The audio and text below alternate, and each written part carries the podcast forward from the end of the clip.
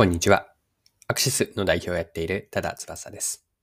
今回のテーマはマーケティングのブランドです。この内容からわかることなんですが、30万本売れた空っぽペンを取り上げて、空っぽペンからブランドの作り方について一緒に見ていければと思っています。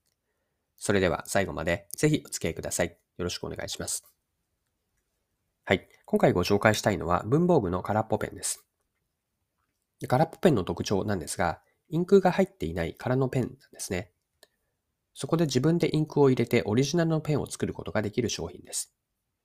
でペンの内側には縦に長く面が入っていて、その面をインクに浸して吸い上げる仕組みになっています。では、この空っぽペンのヒット理由について掘り下げていきましょう。これは日経クロストレンドの記事に書かれていて、今から一部記事抜粋して読みますね。墨、書道用具、文房文具メーカーのクレタケが販売する空っぽペンが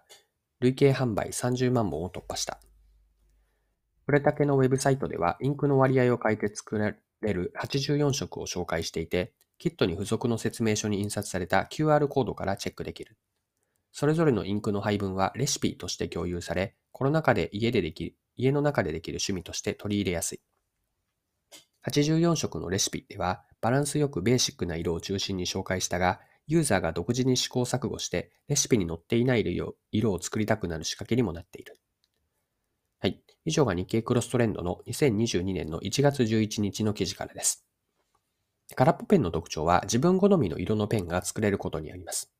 利用者はペンというものを買っているんですが、やっていることはこと消費なんですね。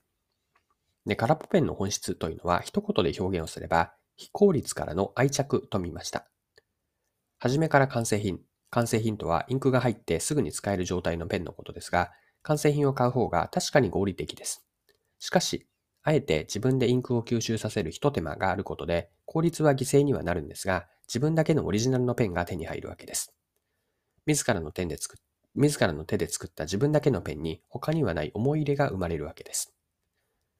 で思い入れはどれくらいかというと、これは先ほどの記事に書かれていたことで、インク沼と表現される愛好者がいます。記事から引用すると、カードリッジ式のペンはインク沼と呼ばれるインクを楽しむコアなファンからの空っぽペンにお気に入りのインクを足して使いたいという声に応えた。インク沼に使っている人の中には、一度のイベントで10万円以上をインクの購入につぎ込む人もいるという。インクファンの間では、集めたインクをお裾分けするのも楽しみの一つ。それまでの空っぽペンは中の面ごと使い切りだったが、再利用ができるカードリッジ式の登場でインクを交換しやすくなったという声を聞くという。SNS を見ると自分で作ったもの、手で書いたものを写真に撮ってあげている人が多い。自分がアナログで作ったもののオリジナル感をデジタルを使って配信したいのだと感じる。パソコンやタブレットなどのデジタル機器が日常化しても、アナログ文具に魅力を感じる人は少なくない。自分が気に入ったいい文具を買いたいと SNS で発信する人が増えており、文具市場を賑わしている。はい。以上が日経クロストレンドの記事からでした。で、空っぽペンから学べるのは、マーケティングでのブランドの作り方、ブランド構築なんです。で、インクが入っていない空のペンに自分でインクを入れるという手間。これは別の表現をすれば、自分の手で完成させる体験によって自分だけのペンが出来上がります。あえて非効率なところがあるからこそ、他のペンとは独自化されて自分で作った空っぽペンを使いたいと。このペンが好きという感情移入がされたブランドになるわけです。で、ポイントは買い手、利用者ですね。利用者にとって参加できる余白を意図的に作っていることにあります。ここで言う参加できる余白とは、空っぽペンを買った人が自分でインクを入れて、最後は自分の手で完成させるというプロセスです。このように買い手と売り手の競争、共に作るという競争ですね。競争という一緒にペンを完成品にする共同体験がペンへの愛着を生み出します。でこの愛着が深いほど思い入れがあって、利用者の中でブランドになるわけです。でこの意味でブランドとはあくまで買い手の頭の中に出来上がる価値イメージなんです。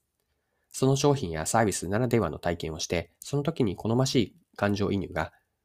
商品サービスにされると。でこうした一つ一つの積み重ねから価値イメージが形成されて、結果としてブランドになっていくわけです。つまりまとめると、ブランドができる流れというのは、まず体験をして、深い感情移入がされて、その結果、特別な存在になっていくと、ブランドになっていくわけです。はい。では最後にですね、今回のまとめとして学べることを整理しておきましょう。空っぽペンからの学びの一つ目というのは、ヒットの理由は非効率からの愛着でした。自分の手で完成させる一手間の体験が愛着を生んで特別な存在になります。で、ここでポイントになるのが、意図的に買い手とか利用者が参加できる余白を作ってあることです。参加することで、売り手と買い手の共同体験ができます。で、このように共に作るという競争からの体験からブランドが作られるわけで、ブランド構築の流れというのは体験があって、感情移入があって、特別な存在になっていきます。今回も貴重なお時間を使って最後までお付き合いいただきありがとうございました。これからも配信は続けていくので、次回の配信でまたお会いしましょう。それでは今日も素敵な一日にしていきましょう。